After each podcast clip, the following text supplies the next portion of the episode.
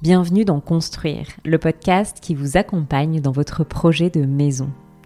Je suis Céline, son hôte. Dans cette émission, on aborde tous les sujets liés à la construction d'une maison. Notre volonté est de vous guider au mieux dans cette aventure et pourquoi pas de vous aider à esquisser votre propre projet. Pour cette première série, je vous donne rendez-vous chaque semaine et vous parle des étapes clés lorsque vous souhaitez faire construire votre maison. Si vous avez un projet en tête sans savoir par où commencer, ou si vous souhaitez simplement en savoir plus sur ce métier, ces conversations devraient vous captiver. Ce podcast vous est proposé par Maison Amboise, constructeur de maisons individuelles lyonnais. Si vous avez des questions, des suggestions, l'équipe sera ravie d'échanger avec vous. Pour cela, rien de plus simple, rendez-vous sur la page Facebook Maison Amboise ou sur le site internet www.maison au pluriel du 6 amboise amboise.fr. Et je n'ai plus qu'à vous souhaiter une très belle écoute. Votre maison prend enfin forme. Vous avez couché toutes vos envies sur le papier et vous vous imaginez déjà vivre dans votre nid douillet. Allez, encore un petit effort, nous arrivons à la quatrième étape de votre projet, la signature du contrat de construction et toute la partie liée à l'urbanisme, à l'obtention de votre permis de construire. Pour aborder ces sujets, je reçois aujourd'hui Caroline Irlinger, fondatrice de la société Esquisseo, et Loïc Balédier, que je ne vous présente plus. Ensemble, nous aborderons le contrat de construction, ce qu'il contient et les garanties qu'il vous procure. Caroline et nous plongent ensuite dans l'univers de l'urbanisme. Aujourd'hui, les mairies sont incontournables dans votre parcours de construction. Ce sont elles qui délivrent ou non le permis de construire. Pour autant, elles ne sont pas seules et nous parlerons des structures compétentes à l'instruction ainsi que toutes les parties prenantes de votre projet. Il nous explique également que l'obtention du permis ne vaut pas démarrage de votre chantier et ils insistent sur l'importance d'attendre qu'il soit purgé de tout recours. Si vous n'avez pas encore entendu parler d'indice BT01, de RE 2020, des ABF ou encore de recours des tiers, vous êtes au bon endroit. Ah, et une dernière chose, si vous souhaitez contacter Caroline, rendez-vous sur son compte LinkedIn, Caroline Irlinger, ou directement sur son site internet à www.esquisseo.fr. Belle écoute Caroline, Loïc, merci de participer à cet épisode. Ensemble, nous allons parler du contrat de construction, mais également des autorisations nécessaires avant de se lancer euh, dans le chantier. Caroline, pour commencer, est-ce que tu peux te présenter, nous parler d'Esquisseo et ton lien étroit avec la partie urbanisme?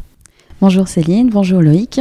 Merci de m'accueillir aujourd'hui sur ce podcast. Donc moi j'ai créé la société Esquisseo pour accompagner les professionnels du bâtiment et les particuliers dans toutes les démarches d'urbanisme. Donc on a le permis de construire, on a la déclaration de travaux, le permis de démolir, toutes ces phases administratives mais qui sont nécessaires pour le bon déroulement euh, des chantiers. Super. Loïc, dans l'épisode précédent, on a abordé l'étape du dessin et du chiffrage. Une fois que les clients ont validé ta proposition et le chiffrage que tu leur proposes, vous passez à la signature du contrat. Est-ce que tu peux nous expliquer ce que comporte un contrat de construction et en quoi cette étape est décisive pour ces clients? Alors là, égoïstement, on va parler que du contrat de construction de maison individuelle, celui que je maîtrise le mieux. Donc le contrat de construction est composé de plusieurs éléments. On a donc le texte de loi du contrat de construction de maison individuelle, qui est un vieux contrat de 1990 qui a peu évolué. Donc on a bah, toute la notice euh, du contrat avec euh, les engagements du constructeur, mais aussi du maître de l'ouvrage. Essentiellement, le maître de l'ouvrage, donc en fait, c'est celui qui fait construire, et le constructeur, c'est celui qui va construire. Ensuite, on va trouver, après le texte de loi, les conditions générales. On va avoir les états civils de chacun, le descriptif du bien, sa surface, surface des annexes, le prix, le prix des travaux à la charge du client, on en a déjà parlé dans des précédents épisodes, et la révision ou non du prix en fonction de l'indice BT01. Ça, c'est assez important d'en parler. Il y a ces deux possibilités avec un constructeur, soit d'avoir aucune révision, donc le prix fermé définitif, pendant deux ans, soit avoir une révision indexée sur l'indice BT01. Ça laisse une révision qui est limitée, puisqu'on n'a pas le droit d'appliquer plus de 70% de la révision de l'indice. Et à chaque appel de fonds, ça permet pour le constructeur, on va dire, d'avoir cette marge, une petite marge de sécurité sans avoir à répercuter sur sa marge directement les hausses des matériaux, ou en tout cas en absorber une partie, puisqu'il y a vraiment des hausses importantes en ce moment. Ensuite, on va avoir, euh, après les conditions générales, on va trouver les plans du contrat, donc plan de cellule, rez-de-chaussée, étage, le plan de masse euh, côté, avec donc euh, la, vue de dessus du, du, projet, on voit les toitures. Ensuite, on va avoir les façades, la coupe, qui sont les éléments obligatoires, et une vue 3D du projet. Et enfin, le dernier élément qui est essentiel au contrat de construction, puisque c'est l'ensemble des matériaux qui vont constituer le projet, qui vont définir son coût, on en a parlé aussi dans le chiffrage, euh, c'est la notice descriptive avec, ben là on a euh, toutes les prestations qui vont composer euh, la future maison. On vend que du papier, donc c'est là où on a vraiment les ingrédients de, la recette. Donc ça c'est la plus importante, celle où il faut passer le plus de temps pour être serein et avoir un projet qui soit au plus proche de ce qu'on souhaite. Voilà, avec ça, on a tous les éléments du contrat de construction. Ok. Quels sont du coup les, éléments auxquels il faut prêter attention avant de signer? Le plan, c'est assez important, euh, et la notice, comme j'ai dit euh, précédemment. Le contrat de construction n'est pas figé non plus. Hein. S'il venait à y avoir euh, une envie soudaine, on peut tout à fait faire un avenant et modifier ce contrat euh, par un avenant. Ça peut être de la surface supplémentaire, ça peut être. Euh, voilà. Forcément, ben, si on change totalement le plan de maison, des fois il est plus simple de refaire un contrat, mais euh, si on reste sur des évolutions, un avenant est suffisant. Ok. Tu parlais du prix juste avant. Est-ce que c'est au client de choisir si le prix est figé ou pas, ou est-ce que c'est le constructeur qui le définit? Souvent, c'est le constructeur qui l'impose.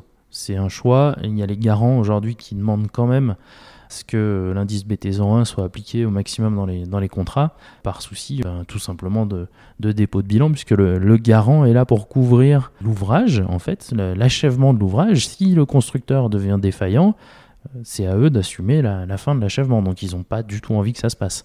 Et le fait est qu'il y a quand même des constructeurs en ce moment euh, qui sont un petit peu en danger parce que des contrats qui ont été signés il y a deux ans avec un certain prix de vente, si on ne peut pas les réajuster, ça devient compliqué de, de sortir de la marge sur le chantier. Quoi. Donc on le fait gratuitement, voire certains qui payent pour finir le chantier. Ok, ça marche. Une fois que le contrat est signé, est-ce qu'il peut s'annuler euh, Et si oui, sous quelles conditions?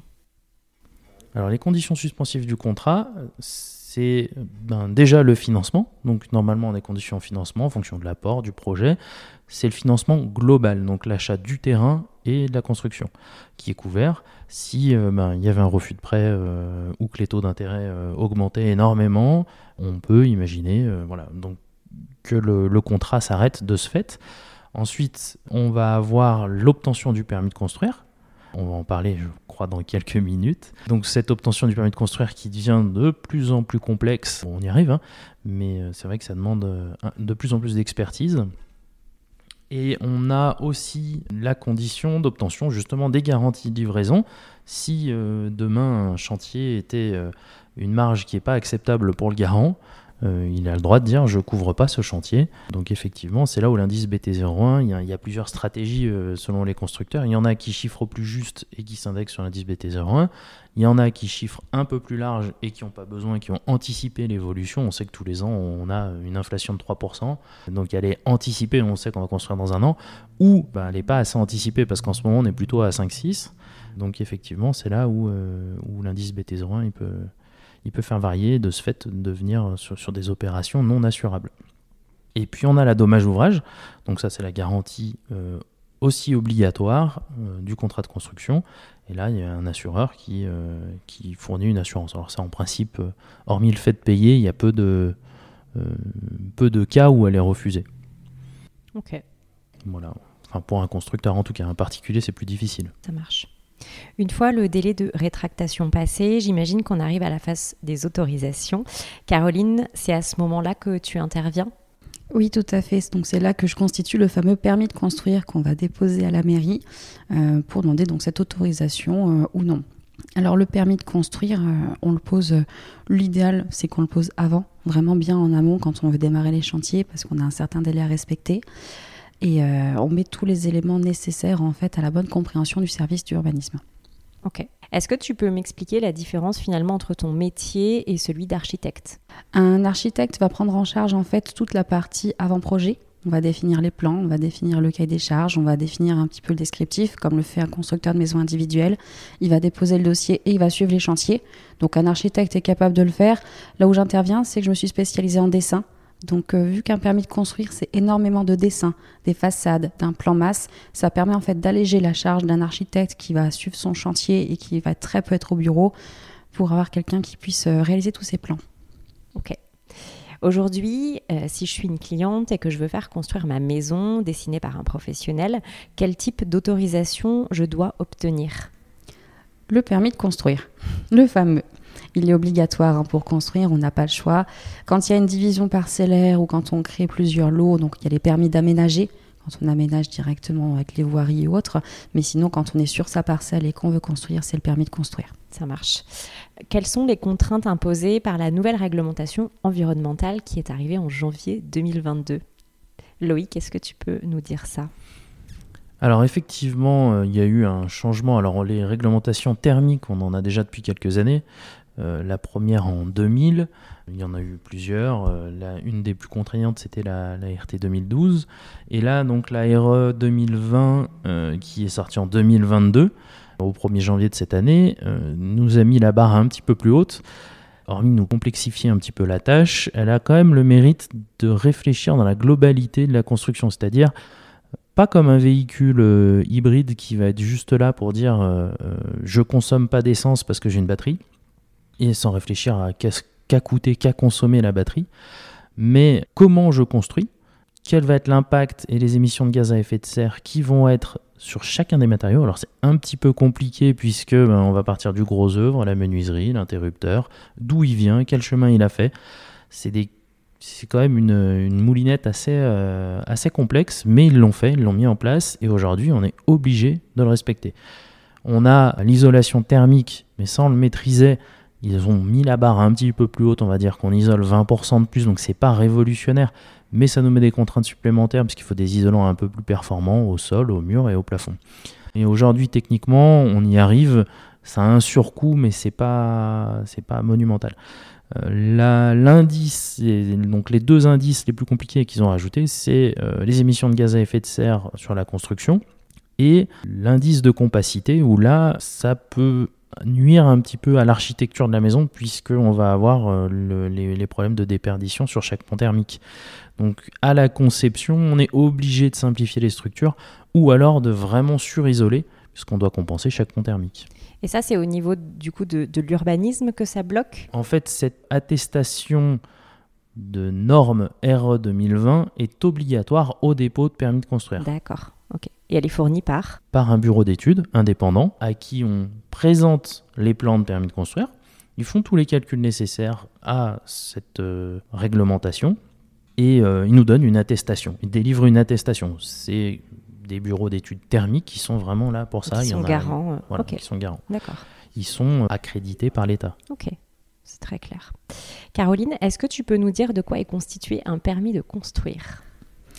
On a différentes pièces graphiques. Euh, la première, donc, c'est le plan de situation qui permet de localiser vraiment la parcelle euh, à une assez grande échelle par rapport à l'ensemble de la commune. Ensuite, on a un plan masse, donc qui est, beaucoup plus zoomé sur la parcelle en fait, on va définir qu'est-ce qu'on a juste à côté, sur quelle voie on se trouve, où sont les limites de propriété, qu'est-ce qu'on a réellement comme angle, voilà. Et donc sur le plan masse, je vais dire c'est la pièce la plus importante.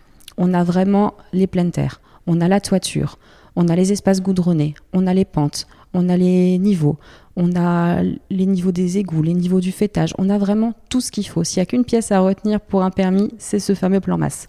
On a les limites en fait de construction par rapport aux limites de propriété, tout ce qui en fait vérifie l'implantation qu'on doit vérifier aussi au préalable dans le PLU. D'accord.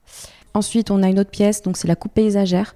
Donc on est sur une coupe verticale qui passe d'un bord de la limite de propriété à travers la maison jusqu'à l'autre bord. Donc ça permet de définir en fait vraiment toutes les, toutes les hauteurs, le fêtage, les gouttières, euh, l'implantation si on a un vide sanitaire ou autre. Comme ça, en fait, on voit tout par rapport au niveau. On a les façades, donc chaque façade, hein, les quatre euh, ou plus, si on en a plus, qui doivent être dessinées les unes après les autres. On a l'insertion paysagère. donc euh, qui permet de définir en fait à quoi va ressembler la maison dans son environnement.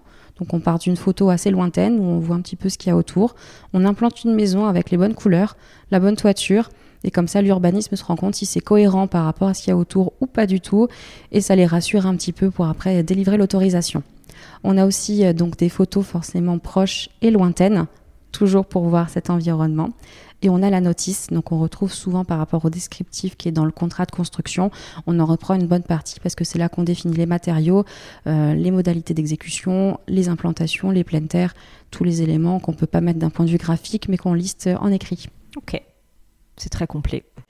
Tu me parles du service d'urbanisme. Est-ce que c'est toujours, enfin, est-ce que chaque mairie a son service d'urbanisme? Est-ce que c'est eux finalement qui, qui délivrent les permis? Alors presque toutes les communes ont leur service d'urbanisme. Parfois, que quand ce sont de très petites communes, elles sont regroupées sur une commune principale. Euh, vous avez le Grand Lyon, toutes les petites communes autour n'ont pas forcément en fait les moyens d'avoir des instructeurs en interne, et donc ce sont les instructeurs du Grand Lyon qui s'en occupent. Alors, euh, on parle du Grand Lyon, mais euh, tout l'ouest lyonnais où on est vraiment implanté, c'est le syndicat de l'ouest lyonnais, le seul, qui est à Mornan eux instruisent une bonne partie des permis euh, sur les petites communes euh, excentrées du Grand Lyon. Oui, tout à fait. On le voit, on le reproduit aussi sur tout ce qui est autour de Trévoux, Parcieux et autres, qui sont rassemblés en fait sur un seul service instructeur quand elles n'ont pas du tout les capacités d'avoir euh, un instructeur en interne. En fait, les responsabilités sont assez importantes au niveau des services instructeurs et souvent dans le, au niveau de la commune, c'est rare que les élus euh, euh, assez calé en urbanisme pour prendre ses responsabilités. Puis il y a de plus en plus de juridiques. Les voisins peuvent faire des recours, on va en parler euh, tout à l'heure, mais les incidences de, la délivrance du permis sont de plus en plus complexes et ils doivent tout anticiper. Euh, et être sûr que chaque virgule rentre bien dans le PLU qui est le texte référent. Quoi. Et qui est de plus en plus compliqué, euh, même pour les professionnels, à pouvoir euh, traduire. Quand on se retrouve avec 800 pages de PLU sur le Grand Lyon, heureusement qu'on a un service compétent après derrière. Là, c'est ouais, on a même dépassé, on est sur un jeu de pistes avec des interprétations à chaque ligne. Euh, ça devient effectivement très difficile d'être euh, pile dans, ce qu'ils demandent. Du coup, vous me parlez quand même de la, complexité euh, de, toutes ces règles. Est-ce que vous êtes du coup en lien avec ces services-là? Est-ce qu'il y a un intérêt à être en lien avec eux et à créer une collaboration? Ou c'est quand même bien séparé, bien indépendant? C'est toujours intéressant de garder un lien avec eux. En fait, ça permet d'avoir un contact direct quand on a la moindre question. Eux, ils connaissent le PLU précis de leur commune. Nous, on n'a pas le loisir de les connaître tous par cœur. Donc, quand on a un référent, on peut poser une question, ça va des fois plus vite. Pour remettre un petit peu en place le schéma, ça aide à comprendre aussi, c'est que tous les permis, tout, on a 5 ou 6 exemplaires, ou 7 ou 8 selon les communes, parce que chacun fait sa sauce, 5 exemplaires théoriquement qui doivent être déposés sur la commune et c'est la commune qui envoie au service instructeur, qui envoie les consultations à l'eau, l'électricité, l'assainissement, etc. Donc tous ces services sont là pour vérifier que la construction est possible euh, et chacun vient apporter sa pierre à l'édifice. Euh, donc, euh, enfin, vient apporter ses réponses techniques pour donner le permis, l'autorisation. Et en fonction de ces retours, c'est la mairie qui va tamponner et qui prend la responsabilité en fait de cette délivrance. À savoir que l'instruction, en fait, toutes les virgules qui vont nous demander en pièces complémentaires, c'est pas forcément la mairie qui les demande. C'est soit ben, le Grand Lyon euh, au niveau de l'instruction, soit les syndicats euh, d'urbanisme. Donc le service des sols, les services des eaux pluviales, les VRD, on a différents services qui interviennent. Donc finalement, c'est avec les mairies où vous êtes plus en contact direct. Alors avec le temps, on arrive à avoir des contacts sur les syndicats instructeurs qui euh, nous aident quand même pas mal, nous aiguillent en disant euh, non mais là, euh, cette pièce-là, ouais, ouais, on arrive à discuter quand même pas mal. Leur intérêt, c'est que c'est qu'on construise et que ça fonctionne. Hein. Mais effectivement, on n'a pas le droit de faire une erreur sur le permis qui ne correspond pas au PLU.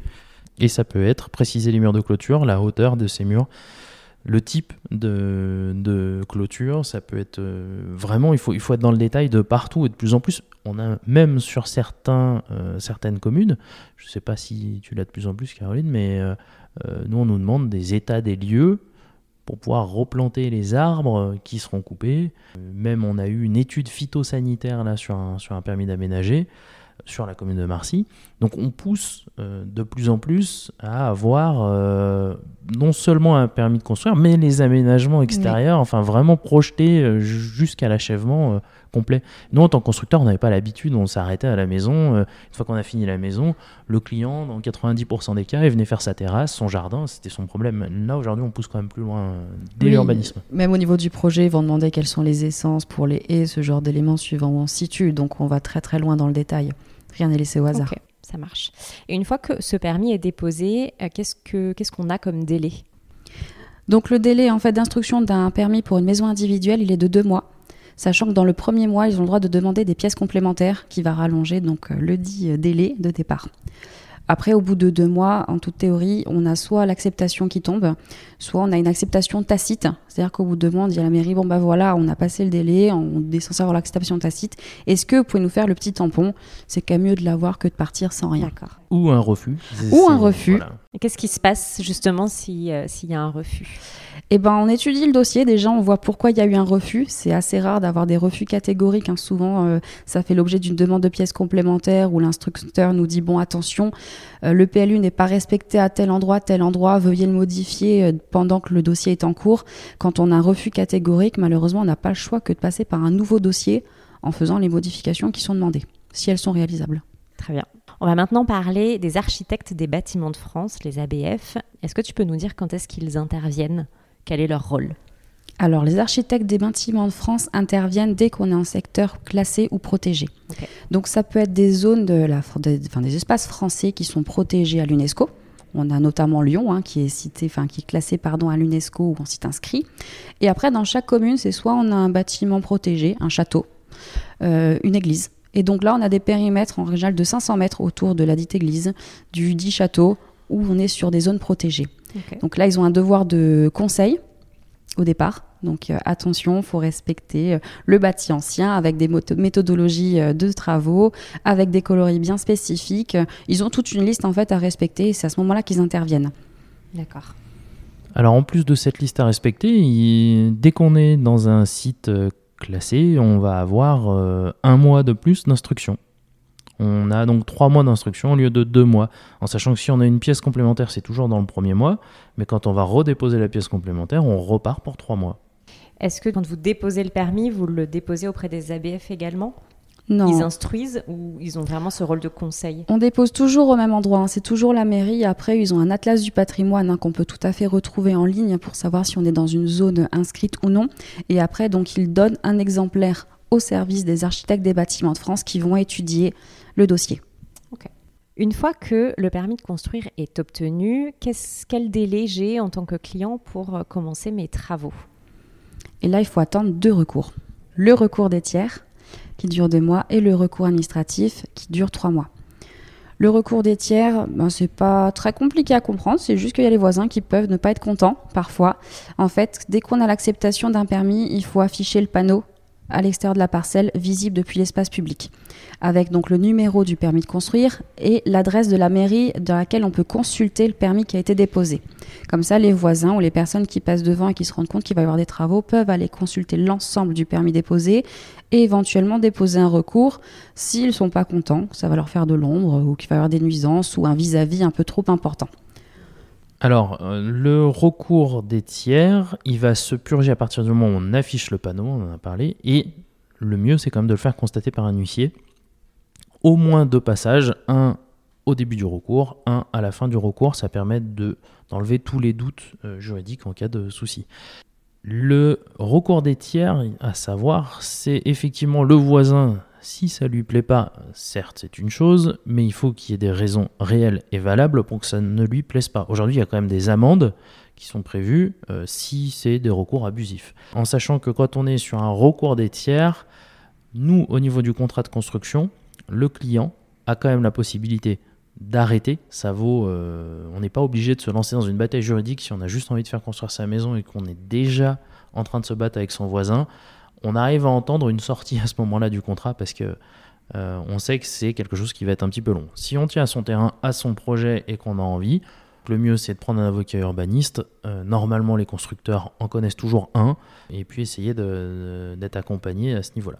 et on n'a pas abordé le recours administratif. Donc c'est euh, le recours qui permet à l'administration, depuis la date d'obtention du permis de construire, de dire on s'est trompé, on a délivré un permis avec une erreur, euh, je sais pas, bah, finalement le, ce mur-là est illégal ou, euh, ou la maison est mal implantée ou il n'y a pas de hauteur ou on a prévu de passer un aéroport ou une autoroute sur ce terrain, on l'avait pas vu, désolé, on annule votre permis. Et donc ça, ils ont trois mois pour le faire. Sur du terrain diffus, sur un détachement parcellaire, il faut être très très prudent. Après, sur des permis d'aménager, en principe, si on a des autorisations d'urbanisme qui sont ultérieures, ça a déjà été validé et purgé du recours administratif sur le détachement parcellaire. Depuis tout à l'heure, on parle quand même de la complexité du permis de construire. Est-ce que c'est encore possible aujourd'hui de le faire de manière autonome en tant que particulier, de déposer euh, tout seul son permis? Ça devient de plus en plus compliqué. Très sincèrement, à moins d'avoir des grosses compétences en dessin, euh, d'avoir de la connaissance, enfin des connaissances ou de la famille euh, qui travaille dans ce milieu-là, ça devient vraiment complexe. Rien que traduire un PLU, c'est compliqué. Quand on voit l'exigence au niveau des, plans, des, plans, pardon, de, la définition, des descriptifs ou autre, ça devient complexe.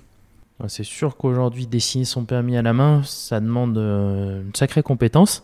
Et à l'informatique, euh, énormément de détails et prise en main d'un outil euh, qui est souvent au premier abord compliqué. On a aussi toutes les études qui sont demandées, on en a parlé, le BBio, hein, le, respect de la réglementation environnementale. hormis en faire faux sur Internet à 100 euros, si on veut faire une étude sérieuse et avoir une maison qui soit réellement bien construite, faut connaître des, bureaux d'études qui soient capables de le faire à un particulier. Nous, on voit ce qu'on met en œuvre pour, euh, pour avoir une communication euh, bonne avec ce, type de bureau d'études. Euh, on échange quand même pas mal sur nos matériaux, nos systèmes constructifs, nos choix divers et variés pour l'isolation, l'isolant. et c'est déjà assez long. Donc là, il faut réfléchir à tout du départ. Donc le particulier, ça commence à devenir de plus en plus complexe. Maintenant, toujours faisable, mais je pense que le plus dur, ça serait d'anticiper tous les problèmes futurs si on n'est pas du métier. Parce que nous, le, réel euh, avantage qu'on a, c'est que entre guillemets, on a déjà pris pas mal de portes. Euh, oui, on, a l'expérience. Clairement, c'est vrai que si on veut le poser tout seul, il faut avoir trois ans devant soi euh, pour euh, le temps d'aller faire le tour des bureaux d'études qui acceptent de faire juste une pauvre petite réglementation thermique. C'est pas déjà tout le monde. Mmh. Et de réussir à faire ses plans, de traduire le PLU en espérant qu'entre temps il n'ait pas changé. Donc oui, il faut essayer quand même mieux se faire accompagner à ce moment-là. Ok, ça marche. Pour finir, une dernière question. Quel conseil est-ce que vous donneriez aux personnes qui sont en plein dans cette phase, dans leur projet de construction? Euh, Comment vivre sereinement justement cette étape? L'anticiper. C'est toujours pareil, mais au mieux on l'anticipe, au mieux on se porte derrière, parce qu'il y a toujours des mauvaises surprises. On a toujours des demandes de pièces complémentaires, on a toujours quelque chose qui va changer, un délai ou autre. Donc c'est l'anticipation. Au plus tôt on pose ce dossier, euh, au plus serein on est derrière. Moi, la première chose, pas se lancer tout seul. Déjà, euh, je pense que ça devient vraiment compliqué. Et euh, croire que c'est facile, si on n'est pas du métier, je, vois difficilement euh, comment, comment s'y atteler il y a quand même cinq mois qui peuvent se passer entre le moment où on dépose le permis de construire et le moment où on a vraiment le droit de construire. Donc c'est le moment d'anticiper tout le reste. On va aller voir son cuisiniste, on va commencer par faire les plans, on va définir les matériaux pour tout ce qui est à l'intérieur de la maison, le choix des portes, le choix des poignées, le choix des prises électriques. On en passe des meilleurs, mais voilà, c'est au moins quand on peut commencer. On n'a pas toutes ces questions à dire quel carrelage je vais mettre, comment ça va se passer. On aura déjà utilisé les cinq mois pour, euh, pour y réfléchir. Alors nous, en tant que constructeur, on attend quand même bien d'avoir le permis. Pendant le recours des tiers, on va faire tous ces choix-là. Ça n'empêche pas le cuisiniste de venir avant, mais on va dire qu'on tant qu'on n'a pas euh, l'autorisation d'urbanisme, on ne prend pas le risque de, prendre le temps de choisir tous ces matériaux. Oui, ça permet d'y réfléchir en tout cas, même si on n'achète pas directement, on peut plutôt savoir si on aimerait être dans telle teinte ou dans telle teinte. Effectivement, ces, mois-là sont importants parce que plus c'est anticipé, plus c'est facile aussi le jour où on doit choisir. Merci à tous les deux. Merci à toi Céline. Merci. L'épisode est maintenant terminé.